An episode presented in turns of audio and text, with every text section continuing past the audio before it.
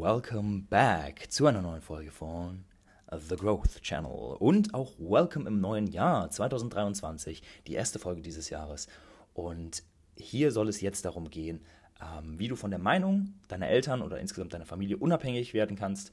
In Klammern, das zählt nicht nur für irgendwelche Jugendlichen, sondern das ist bis Mitte 30 ein Problem bei vielen Menschen. Und auch gleichzeitig, wenn du es vielleicht schon geschafft hast, deinen eigenen Weg zu gehen, trotzdem ein, ein gutes Verhältnis zu deinen Eltern aufzubauen. Und ähm, das nehme ich, ich, ich nehme es jetzt zum Anlass, dass die letzte Woche ich sehr viel Zeit mit meinen Eltern verbracht habe, weil sie und mein Bruder zusammen haben mich hier auf äh, Kopangan in Thailand besucht. Wir haben eine Woche lang ziemlich viel zusammen gemacht, gemeinsam durch den Dschungel gewandert und die Strände an den schönsten Stränden gelegen und ich habe sie sogar mit zu einem äh, Ecstatic Dance im Yoga Center genommen. Und das natürlich inklusive Kakao-Zeremonie und Schreien und allem, was so für spirituelles Stage Green Embodiment dazugehört. Und das ist etwas, wo ich sage, okay, das hätte ich mir früher nie vorstellen können, da unser Verhältnis, also von mir zu meinen Eltern, zeitweise gar nicht gut war. Ich einfach auch keinen Bock auf sie hatte und wir uns gegenseitig nicht verstanden haben. Und da ich inzwischen ein echt schönes Verhältnis mit ihnen habe, ähm, merke ich überhaupt auch, wie bereichernd das dann doch auch sein kann. Weil klar, du bist auf deine Eltern irgendwann nicht mehr angewiesen und ja, kannst auch alle sagen, ja, ciao, hab keinen Kontakt mehr. Aber es ist auch wirklich sehr, sehr schön und sehr bereichernd. Ich möchte es nicht missen, dieses Verhältnis mit ihnen zu haben. Demnach ist ähm, diese Folge für alle, die damit strugglen, sich so von der Meinung ihrer Eltern oder ihrer Familie unabhängig zu machen. Ähm, und genauso für eben alle, die das vielleicht schon geschafft haben, schon ihren eigenen Weg gehen und jetzt eben ein gutes Verhältnis zu ihrer Familie aufbauen wollen. Ähm, das hört sich vielleicht so ein bisschen an, als ob das so für Jugendliche gedacht ist, so ja, wenn du 16, 17 bist und du hast keinen Bock auf deine Eltern. Nee, das ist überhaupt nicht das Publikum, was ich hier adressieren möchte, sondern es ist vielmehr für Erwachsene, so bis Mitte 30, ein großes Thema und teilweise auch noch viel länger. Ich habe manchmal den Eindruck, dass einige Menschen ähm, ihre Nabelschnur irgendwie auch nach 30 Jahren nicht abgekappt haben. Und das ist jetzt vielleicht ein bisschen hart ausgedrückt, aber damit meine ich, sie sind in ihrem Denken noch nicht frei, sondern sie wollen unterbewusst immer noch den Ansprüchen ihrer Eltern oder Großeltern gerecht werden. Und äh, dazu kurz zu meiner Geschichte. Ich bin recht früh ausgezogen. Ich war gerade 18 geworden, da bin ich erst ein paar Monate nach Südamerika und dann auch schnell in eine WG mit äh, Studienkollegen gezogen. Und zu dieser Zeit waren meine Eltern und ich uns auch in vielen Dingen uneinig, alleine was Ernährung mit Veganismus und so angeht. Aber auch in einer Sache waren wir uns einer Meinung. Und zwar, dass es allen gut tun würde, wenn ich ausziehe. So, also hat mein Vater direkt auch gesagt, so, ey, WG zahlt er mir, ist für alle besser. Hört sich jetzt vielleicht hart an, aber das war gut damals. Wir waren uns da äh, einvernehmlich ähm, einig. Und das hat es mir dann recht leicht gemacht, natürlich auszuziehen. Und schon, schon ab dem Auszug ähm, aus der Wohnung meiner Eltern ist das Verhältnis schlagartig besser geworden. Ähm, und, und, das ist auch schon das erste so relativ profan jetzt, aber wer Mitte 20 ist und immer noch bei den Eltern wohnt, und das sind einige, wie ich aus der Zusammenarbeit mit Menschen weiß, dem würde es in den allermeisten Fällen sehr gut tun, da mal rauszukommen. So, ähm, du hast nämlich einfach mehr gesunden Abstand und dadurch, dass du nicht den ganzen Alltag zusammen mit deiner Familie hast, ist die Zeit, die ihr dann zusammen habt, wenn ihr euch mal seht, viel qualitativer. Und das bringt einfach für die, das Verhältnis äh, einen großen Mehrwert. Ähm, so, aber der spannende Teil hat dann noch nicht angefangen, sondern ich habe damals relativ schnell gemerkt, dass ein Studium nichts für mich ist. Also Studium abgebrochen, mein erstes Coaching gemacht, noch eine Coaching-Ausbildung hinterher und äh, dann äh, dieses, dieses Einschlagen eines für meine Eltern ähm, vollkommen fremden Lebensweges also reisen zu gehen, das konnte ich ja jetzt schlecht vertuschen. Habe erst am Anfang auch gar nicht gesagt, dass ich das Studium abgebrochen hatte und so, weil ich einfach ähm, ja nicht dazu stehen konnte, weil ich gemerkt habe, ich bin mir da selber noch so unsicher, dass es mir jetzt gar nicht dienen würde, wenn ich auch noch meinen Eltern davon erzählen würde, die eh dagegen sind. Und das ist etwas, was jetzt vielleicht nicht so ehrlich ist, aber das hat mir in der Zeit wirklich geholfen, dass ich dann nicht noch schon alle Karten auf den Tisch gelegt habe mm, und demnach es mir selber das Leben schwer gemacht habe und ihnen hätte es ja auch nichts gemacht. So, das heißt, ähm, ja, da habe ich ein bisschen was unter den Teppich gekehrt, aber das war gut. Und ähm, ja, aber als es dann irgendwann nicht mehr so zu vertuschen war und ich dann gesagt habe, hey, ich gehe nach Mexiko für ein halbes Jahr, so, und dann war so, äh, wie, was? Äh, ach so, du hast jetzt nur einen ortsunabhängigen Job und da, da, da. Und da habe ich erstmal einiges ins Wanken gebracht. Und somit war auch dann wieder so zwischenzeitlich das Verhältnis zu meinen Eltern alles andere als gut.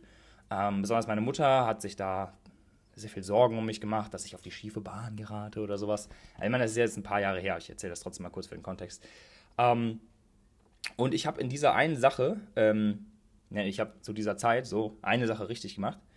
Ähm, und damit würde ich gerne einsteigen jetzt in das Thema, ähm, wie es, wie, wie der Umgang mit den Eltern und dem, äh, diesem Pflichtgefühl und so weiter funktionieren kann.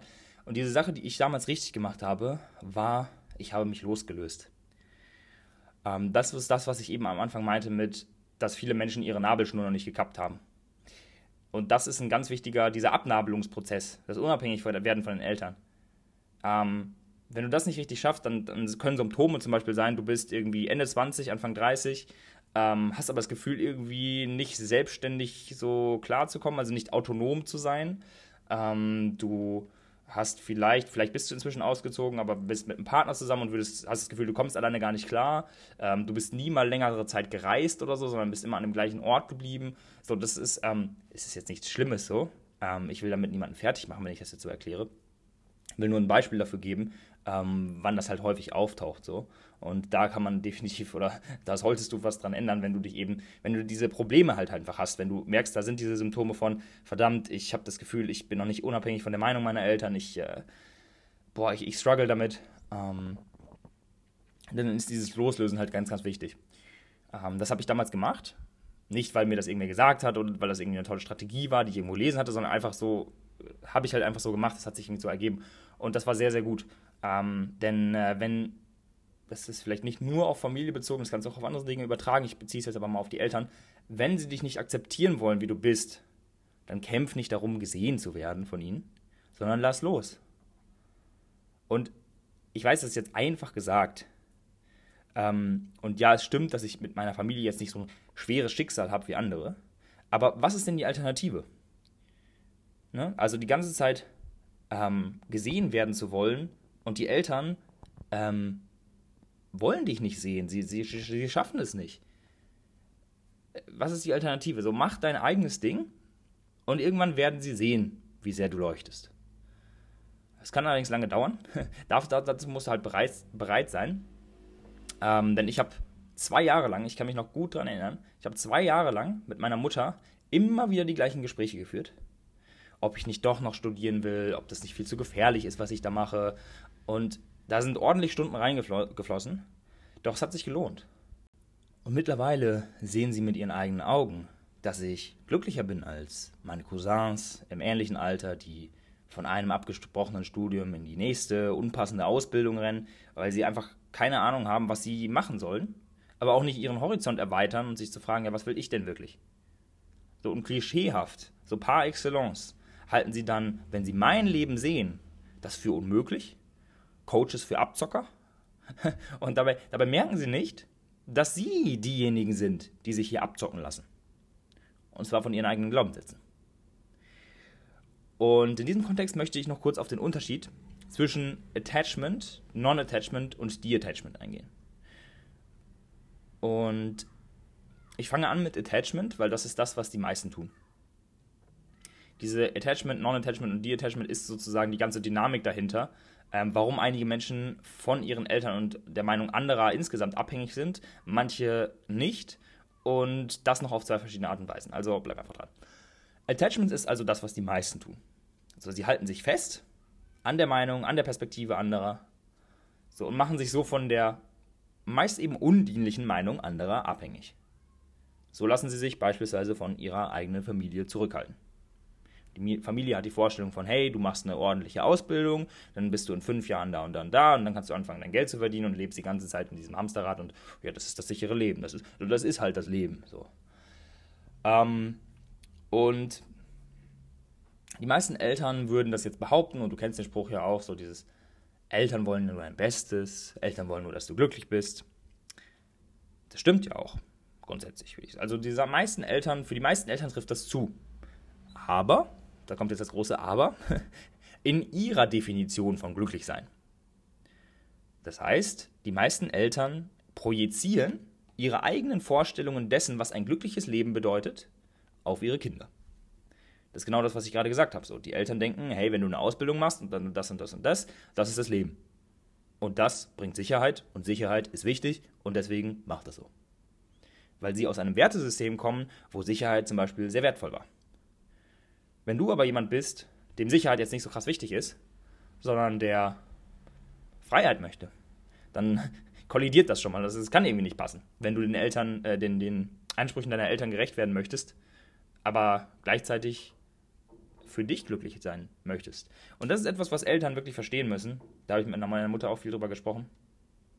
Ähm, ist erstens so dieses Glücklichsein muss in der Definition des Kindes sein, weil es geht ja um dein Leben als Kind deiner Eltern. Ähm, geht es um dein Leben, nicht darum, was deine Eltern sich vorstellen, was für dein Leben glücklich, äh, günstig und glücklich wäre. Und zweitens, mh, es ist noch ein Faktor, mit dem sich auch viele Menschen aufhalten lassen, ist das Pflichtgefühl. Da habe ich noch vor drei Tagen beim Abendessen mit meiner Mutter ein langes Gespräch darüber gehabt. Und ich persönlich vertrete weiter den Standpunkt, dass Pflichtgefühl kein dienlicher Beweggrund für irgendetwas ist. So, ich meine, wie schön, angenehm, wie toll werden Dinge, die du aus Pflichtgefühl machst. Ich würde behaupten, auch wenn du etwas moralisch gesehen Gutes tust, beispielsweise deine alte Oma zu pflegen, um jetzt beim Beispiel Familie zu bleiben, kannst du aber natürlich auf alles andere auch äh, anwenden. Wenn es aber aus einem Pflichtgefühl heraus passiert, dann wird es dir keine guten Gefühle bereiten. Kennst du vielleicht selber. Also bei mir damals mit dem Studium zum Beispiel, da war ein Pflichtgefühl mit drin und das hat gar keinen Spaß gemacht. Und dieses Pflichtgefühl wird fälschlicherweise von Kindern ihren Eltern gegenüber empfunden. Allerdings, wenn wir überhaupt Pflichtgefühl hm, haben sollten als Menschen, dann wenn dann von Eltern ihren Kindern gegenüber. Nicht andersrum. Weil deine Eltern haben dich in die Welt gesetzt, du hast es dir nicht ausgesucht und deswegen, logisch betrachtet, kannst du überhaupt gar keine Verpflichtung, Verpflichtung deinen Eltern gegenüber haben. Also du hast mit keinem Wort oder irgendeinem Zucken oder was auch immer ähm, gesagt, dass du in diese Welt rein möchtest. Du wurdest einfach geboren, du konntest es dir nicht aussuchen. Nicht mal deinen Namen konntest du dir aussuchen. Gar nichts. Es war alles in der Verantwortung deiner Eltern. Und deswegen liegt auch weiterhin die Verantwortung, sozusagen, wenn wir jetzt einen Gradienten machen würden oder einen Pfeil zeichnen, dann geht der immer von den Eltern gegenüber den Kindern. Also von den Eltern zu den Kindern, nicht andersrum. Und wenn wir den Ausdruck Pflicht jetzt einfach mal auch weglassen wollen, weil auch wenn Eltern aus einem Pflichtgefühl heraus handeln, ist das natürlich nicht gut, also nicht dienlich, ähm, dann würde ich es einfach mal Verantwortung nennen. So, du musst keine Verantwortung für deine Eltern übernehmen. Du hast es dir nicht ausgesucht. Nochmal, so, du, du, du kannst einfach nichts dafür. Und Dinge, für die du nichts kannst, äh, so, ja, ich glaube, du kriegst den Punkt. Also kannst du natürlich, wenn du willst. Also wenn später deine Eltern irgendwie alt sind und du sagst, ey, ich will nicht, dass die ins Pflegeheim gehen, so, die wohnen bei mir zu Hause, schöne Sache so. Das kannst du natürlich tun, wenn du das willst. Aber dann hast du es dir aktiv, aktiv selbst ausgesucht und du bist nicht verpflichtet dazu. Und ähm, das liegt daran, um das noch ein bisschen auszuweiten, Verantwortung ist irgendwo an deine soziale Rolle geknüpft. So, ja, man, man hört in der Persönlichkeitsentwicklung und der spirituellen Szene oft, dass es nicht gut ist, Rollen zu spielen. So eine Maske mal abzulegen.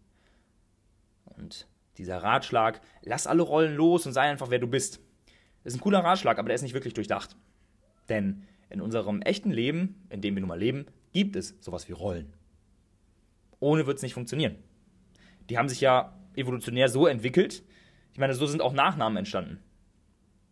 Ähm, also mein Nachname zum Beispiel, den hat auch noch nie irgendwer gehört, wenn ich mich mal so mit dem Nachnamen vorstelle. Aber Feken bedeutet Strandgras. Also keine Ahnung, was meine Vorfahren mit Strandgras gemacht haben. Aber wenn du jetzt Schmidt heißt, dann ist es äh, relativ obviously, dass es von Schmied kommt. Also das heißt, die Vorfahren waren bekannt als Schmied. Oder König, gut, da weiß man, was, wer das war. So, ähm, so, und bei Nachnamen kannst du also, wenn du so ein bisschen, wie heißt das noch gleich? So diese Wortforschung. Also, wenn du da jedenfalls so reingehst und dich dann dafür interessierst und so, dann kannst du herausfinden, wo das herkommt und was für einen Beruf deine Vorfahren hatten. Oder wo sie gewohnt haben zum Beispiel. Ähm, kann auch natürlich oft auch äh, auf eine Stadt zurückzuführen sein und so weiter. Und da haben wir den Grund oder den, den Ursprung von Identifikation mit Rollen. Weil deine Vorfahren, so die waren dann in der Wahrnehmung der anderen, war das dann, ah ja, das ist der Sohn vom Schmied. So, ja, dann heißt er auch Schmidt. So. So, und so hat sich das dann weitergetragen. Und es war ja auch früher so, dass du den Beruf angenommen hast, den dein Vater oder deine Mutter äh, gemacht hat. Meistens der Vater, wenn das dann halt, ja, Frauen und so weiter wurde da ja nicht so beachtet. Ähm, aber so hat sich das dann halt fortgesetzt. Und da sehen wir auch zum Beispiel, warum hat, äh, war es noch bis vor einigen Jahren, Jahrzehnten so, ähm, dass es automatisch bei einer Hochzeit die Frau den Namen des Mannes annimmt. So, weil der Mann im Laufe der Evolution äh, oder in der ähm, Geschichte in allermeisten Fällen der Berufstragende war und damit auch der Namensgebende, weil man sich über den Beruf identifiziert hat. So, und so entstanden Rollen. Denn der Ego-Verstand so ähm, kann sich damit identifizieren und kann sich damit, ähm, also die Rollen werden ja vom Ego erschaffen, weil es unterbewusst so von dem Gedanken ausgeht, ich bin nicht gut genug. Das ist ja der zentrale, limitierende Glaubenssatz, den irgendwo alle von uns irgendwo in sich tragen, weil es einfach eine Eigenart des Egos ist, zu denken, man sei nicht gut genug. Also muss man sich verstellen, um gut genug zu sein, um akzeptiert zu werden von anderen. Erlebst, erlebst du vielleicht im direkten Verhältnis zu Eltern, Freunden, Familie, was auch immer. So, zurück zu diesem, warum sei einfach du selbst kein durchdachter Ratschlag ist. Weil dein Ego-Verstand, der genauso auch vorher alle anderen Rollen entwickelt hat, wird sich dann fragen, ja, wie kannst du denn du selbst sein? Und damit erschaffst du eine weitere Rolle. Dann bist du nämlich der, der keine Rolle mehr spielen will. Demnach ist, wie kann ich ich selbst sein, die falsche Frage.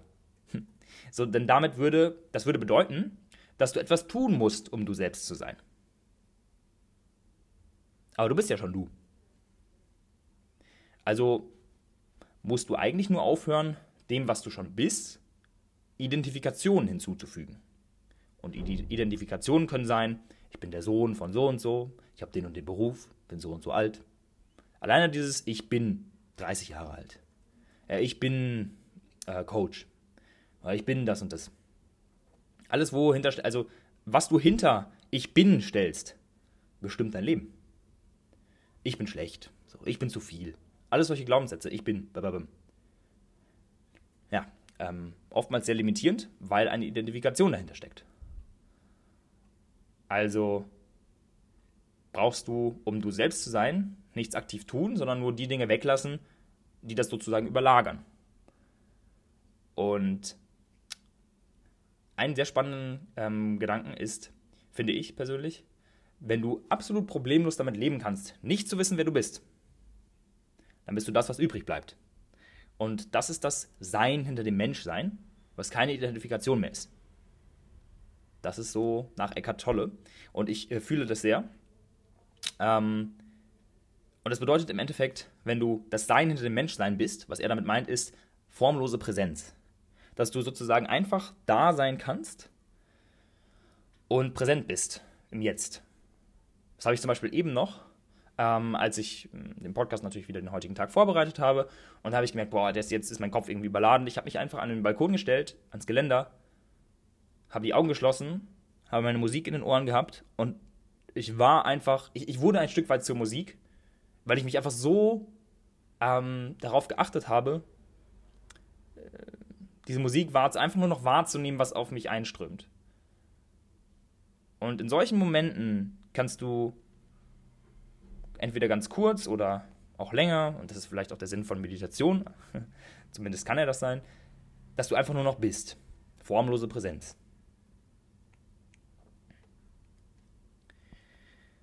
Und in dieser formlosen Präsenz musst du dich anderen gegenüber nicht mehr definieren.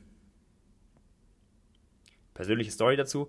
Ich habe das schon damals in meiner Schulzeit erfahren und erst Jahre später eben durch Eckart Tolle gecheckt, was damals bereits in mir passiert ist und auch warum mich keiner damals verstanden hat.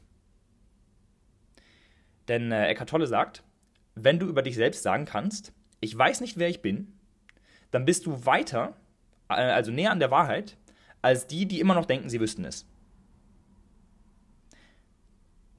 Also, falls du es nicht direkt checkst, hör diese ganze Passage sowieso einfach ein paar Mal. Und ich habe damals eins zu eins dieses, ich weiß nicht, wer ich bin, und alle anderen glauben es zu wissen, und ich fühle mich irgendwie so unverstanden, habe ich damals im Französischunterricht erlebt. Es ging nämlich um den ähm, Philosophen Sartre, Jean-Paul Sartre. Und die Unterrichtsstunde fing an mit der Frage, wer bin ich? Schrieb die Lehrerin auf die Tafel und ich dachte erst, es sei ein Witz, als alle anfingen mit ihren Namen, ihrem Alter, ihren Hobbys, ihrem Wohnort und das eigentlich offensichtlich irgendwie genau das war, was die Lehrerin hören wollte, aber ich habe es also ich gar nicht verstanden. Ich habe so gemerkt, da schreiben alle ihre Namen, Alter, Hobbys, Wohnort.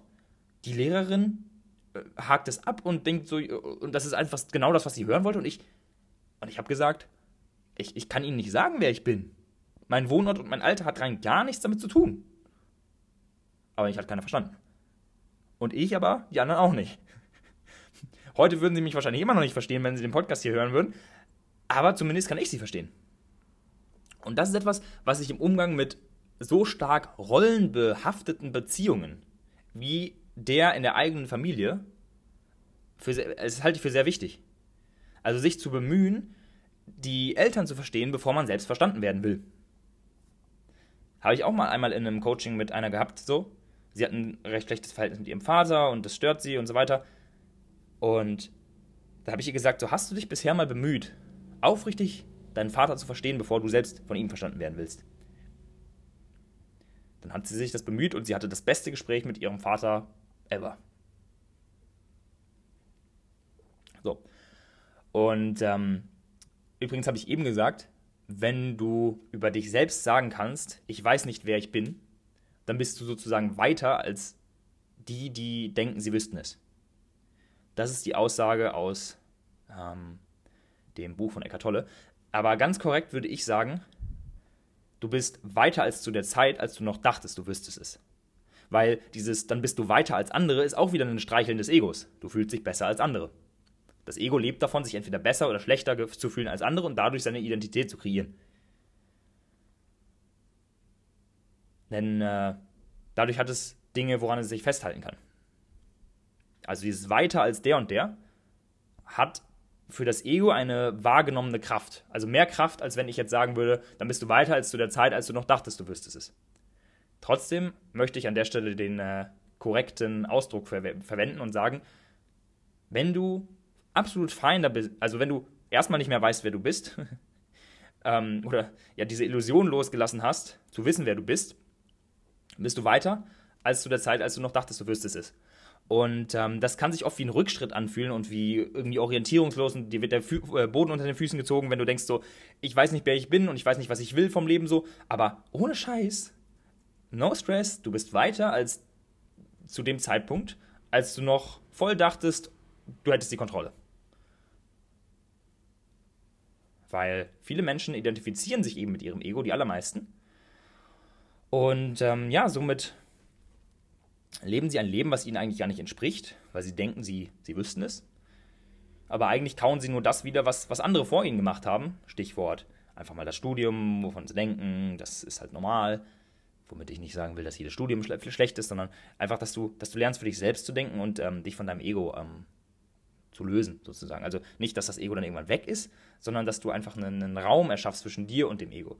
Und das ist auch ähm, die Lösung zu dem Thema Rollen, weil dieses Thema Rollen ist innerhalb der Familie von großer Relevanz. Ähm, auch letztens in meinem Coaching hatte ich die Frage gestellt, so, wie wäre die Beziehung zu deinen Eltern, wenn sie nicht mehr deine Eltern wären, sondern deine Freunde? Wenn also diese Rolle mal wegfällt, kannst du auch gerne jetzt gerade mal für dich überlegen. Und bei einer der Teilnehmerinnen war die Antwort in Bezug auf ihren Vater zum Beispiel ganz klar. Die Antwort war, wäre nicht existent. So, und wenn, die, wenn eine Beziehung zwischen zwei Menschen nur von ihrer Rolle lebt, was für eine Beziehung ist es dann? Hm? Also irgendwie keine richtige. Bedeutet, die Befreiung von der Rolle liegt schon mal darin, dass du merkst, dass du sie einnimmst. Dass du merkst, verdammt, ich bin jetzt in der Rolle der Tochter. Oder in der to äh, Rolle des Sohns. So. Und dadurch entsteht ein Raum zwischen dir und der Rolle. Und somit kannst du unterscheiden zwischen dir und der Rolle. Das reicht erstmal schon. Damit ähm, bin ich jetzt fertig mit der Form Attachment. Wenn du die loslässt, dieses Attachment loslässt, diese Rollen loslässt, dann kannst du entweder Non-Attachment oder De-Attachment wählen. Was das ist, dazu kommen wir jetzt. Non-Attachment ist das, was ich gemacht habe und was ich dir auch empfehlen würde. Bedeutet, du lässt das Attachment los, klar. Du lässt davon los, Anerkennung zu bekommen und akzeptiert werden zu wollen und stattdessen akzeptierst du, dass du gerade nicht akzeptiert wirst. Trotzdem aber steckst du Energie in die Beziehung zu der Person, wo du dich gerade im Loslassen übst, also eben deine Eltern zum Beispiel. Du steckst Energie rein, aber ohne ein Ergebnis zu erwarten. So habe ich es damals gemacht und zwei Jahre lang immer wieder meiner Mutter erklärt, dass ich kein Studium machen werde, dass es mir gut geht und so weiter. Und ich habe mich darin geübt, sie zu verstehen. Ist mir natürlich manchmal mehr und manchmal weniger gelungen und manchmal hat sie sich mehr da bestätigt gefühlt und manchmal weniger und äh, wahrscheinlich im Durchschnitt eher weniger, aber ich habe die Energie rein investiert.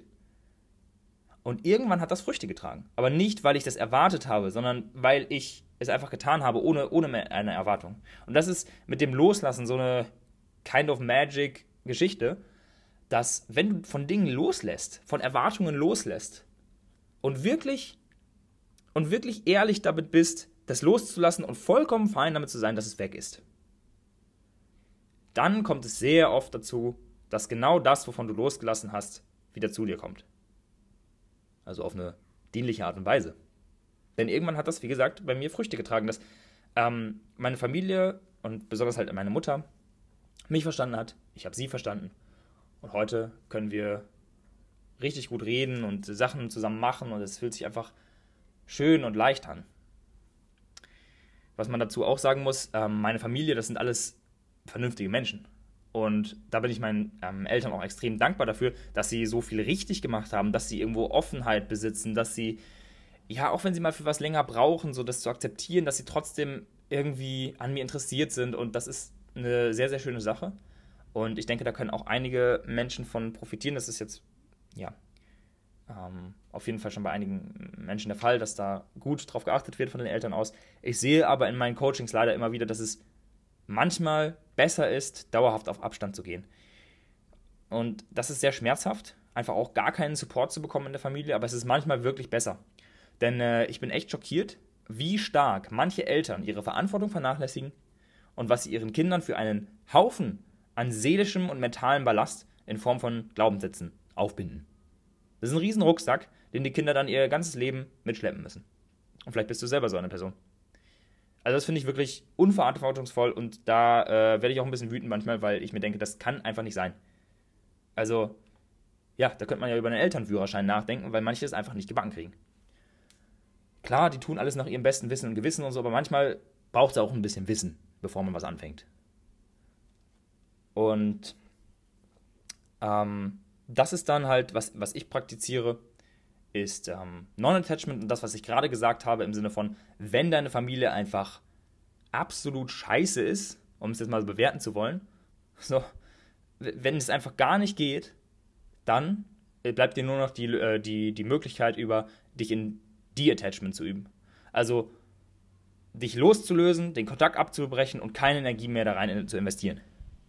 Das ist nicht die favorisierte Lösung. Ich würde es auch wirklich nur im Notfall empfehlen. Aber manchmal sind einfach Eltern, also das musst du einfach nur noch abbrechen. So. Ähm, und das bedeutet auch wirklich, keine Energie mehr da rein zu investieren.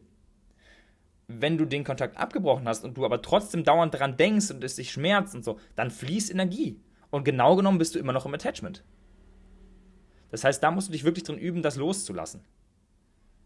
Aber im Optimalfall Energie, äh, investiere halt einfach so ein bisschen Energie hinein, so wie es für dich vertretbar ist und über dich in, eben in dem Non-Attachment, nicht in den De-Attachment. Weil das De-Attachment kann auch sehr ungesund sein und es wird dich irgendwann auch vielleicht wieder einholen, weil das Verhältnis, der Kontakt zu den Eltern auch einfach enorm wichtig ist und es nagt sonst vielleicht an dir, dass du ähm, ja so ein schlechtes oder einfach gar kein Verhältnis zu ihnen mehr hast, weil du alles abgebrochen hast. Ähm, aber ja, manchmal ist es halt vielleicht der einzige, einzige Ausweg. Genau. Ähm, yes, äh, ich möchte zum Schluss noch kurz ein paar Dankbarkeitsworte an meine Eltern und an meine Familie richten, wo ihr vielleicht auch für euch nochmal ähm, reinspüren könnt, ob ihr nicht eurer Familie auch für viele Dinge dankbar seid. Weil es ist natürlich leichter, auch irgendwie wütend zu sein und so und Genauso ist es leicht, äh, das einfach abzutun, als ja, die haben ja ihr Bestes gegeben und so. Und auch wenn es scheiße war, so, ja, die haben ja ihr Bestes gegeben. Nee, lass mal die Gefühle, die da sind, raus. Bewerte nicht schon im Sinne von, das ist auch eine Bewertung. Es ist oft in der Persönlichkeitsentwicklung so ein Ding so, ja, alles hatte schon seinen Grund, das hat ja alles nur dazu beigetragen, dass ich heute an dem Punkt bin, wo ich bin. Und das war ja alles dann äh, dienlich und so weiter. Und nee, manche Sachen waren auch einfach scheiße, das darfst du akzeptieren äh, oder anerkennen, dass dies so ist, das darfst du rauslassen und du darfst auch mal wütend auf deine Eltern sein und das ist alles vollkommen okay. Bitte halt es nicht zurück, äh, sei ehrlich zu dir. Und was ich ehrlich sagen kann, ist, fettes Danke geht raus an meine Eltern dafür, dass sie mir mein Leben ermöglicht haben, dass sie, also dass sie mich überhaupt in die Welt gesetzt haben, ne? sonst wäre ich nicht am Leben. Und dass sie mir aber auch ein so gutes Fundament mitgegeben haben. So, danke, dass meine Eltern so offen sind, dass sie sich selbst auf die Spiri-Events begeben und einen kleinen Funken von Spiral Dynamics Grün in ihren orange geprägten Geist einpflanzen lassen. Und ähm, auch ein Danke an euch fürs Zuhören. Wenn es euch weitergeholfen hat, diese Folge, dann seid einfach so fair und lasst es mich mit einer kleinen, aber feinen 5-Sterne-Bewertung dieses Kanals wissen. Ähm, weil ich, ich sehe das ja in meinen Statistiken, die Folgen werden oft gehört von so 400 bis 600 Leuten, aber nur ein Bruchteil macht sich die Mühe, zwei Klicks zu klicken. Und das finde ich einfach ein bisschen schade, weil wenn ich Sachen geil finde, kann ich wenigstens eine Bewertung geben. Mache ich immer. Ähm, und deswegen einfach auf die 4,8 oben, den hoffentlich in Zukunft höher geht, äh, auf die 4,8 oben klicken. Das ist unter dem Bild des Channels einfach und dann auf den fünften Stern. Das sind 10 Sekunden, zwei Klicks, aber das hilft. Danke, meine Lieben. Und wenn es euch schon, äh, wenn es euch gefallen hat und ihr schon bewertet habt, diesen Kanal, dann schickt es gerne an Freunde, Familienmitglieder, wen auch immer. Und ähm, ich würde sagen, wir sehen uns nächste Woche wieder. Peace out und ich wünsche euch von ganzem Herzen ein erfolgreiches, dienliches und ähm, vom Herz und Verstand gelebtes neues Jahr. Bis dann. Ciao.